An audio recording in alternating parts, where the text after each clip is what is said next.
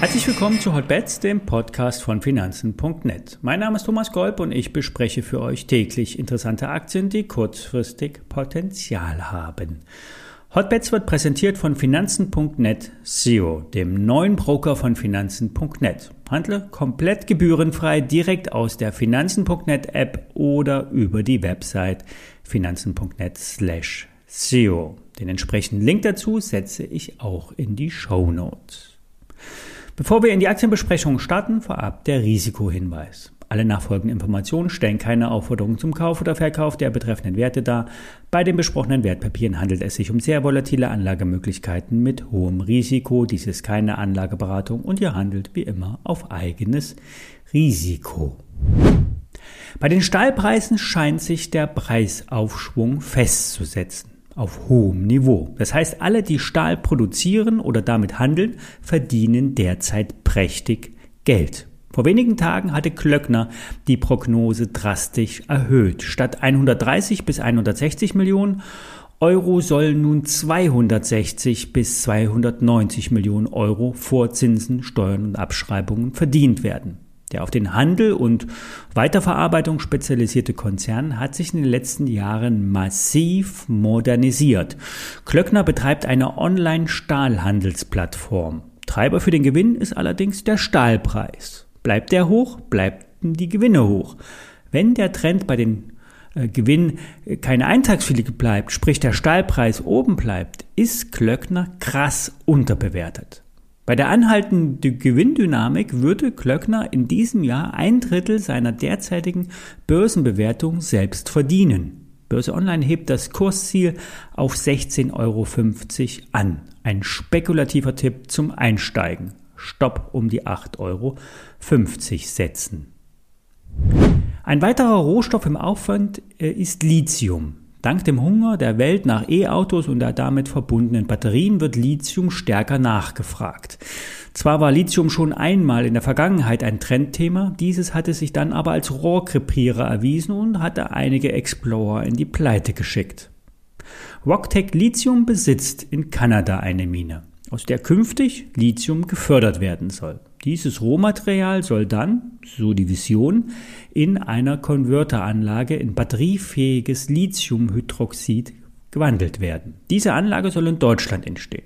Mit dem Bau des Konverters soll im Frühjahr 2022 begonnen werden. Produktionsstart wäre dann Ende 2023. Ab Mitte 2023 soll die Mine in Kanada in Betrieb gehen, um ausreichend Produktionsmittel äh, vorzuhalten. Bezahlt wird alles durch Steuergelder und Investorenmoney. Insgesamt geht es um 400 Millionen US-Dollar, die zu etwa 25 Prozent über eine Kapitalerhöhung zum Jahresende kommen soll. Der Rest der Investitionssumme soll über Banken und Förderprogramme hereinkommen. Mit dabei ist der schillernde Investor Peter Thiel und der etwas umschrittene Unternehmer äh, Christian Angermeier. Operativ hat weder die Mine noch irgendeine Anlage die Produktion aufgenommen. Die Story ist kein Fake, trotzdem extrem risikoreich. Ein Wagniskapitalinvestment. Hier nur mit Spielgeld reingeht oder ähm, den Wert von der Seitenlinie beobachten. Wir hatten hier bei Hotbets bereits über M1 Kliniken gesprochen, ein Spezialist für Schönheits-OPs. Ebenfalls die Hemato war schon auf unserer Besprechungsliste. Hemato beliefert Apotheken mit Reimporten und Generika. Die M1-Kliniken sind dann wiederum an der äh, Hemato als äh, Mehrheitsaktionär beteiligt. An beiden Firmen ist die Beteiligungsgesellschaft MPH Healthcare beteiligt. Solche Beteiligungskonstrukte werden in der Regel mit Abschlägen an der Börse gehandelt. Zu unklar sind die Beteiligungen im Portfolio. Doch bei M1 und Hemato ist es klar, hier läuft es gut. Mit dem Abklingen der Pandemie und dem Durchimpfen werden auch wieder Schönheits-OPs durchgeführt. Auch sind einige Leute ja auch während der Pandemie etwas aus der Form geraten. Anstatt für Sport entscheidet sich dann der vielleicht der ein oder andere für die schnellere und teurere Variante der OP. Hemato verkauft seit ein paar Wochen Schnelltest. Auch hier zeigt sich, es muss weiter getestet werden. Ich sage nur Delta-Variante. Eine weitere Beteiligung der MPH Healthcare ist ein Bauträger aus Berlin. Dieser ist spezialisiert auf die Beschaffung von bezahlbarem Wohnraum. Ebenfalls ein Trend, äh, Trendthema. Schon im Vorjahr hatte der Bauträger 51 Millionen verdient und eine stetige Dividende ausgeschüttet. An der Börse wird diese Beteiligungsgesellschaft MPH Healthcare mit einem Abschlag von 45 Prozent gehandelt. Es gibt keinen Fremdkapitaleinsatz, das heißt die Firma besteht aus Eigenkapital und ist auch, wie eben aus Sicht der Analysten, extrem unterbewertet. Haug Aufhäuser sagt 56 Euro Kursziel. Das wären um die 80 Prozent mehr als heute.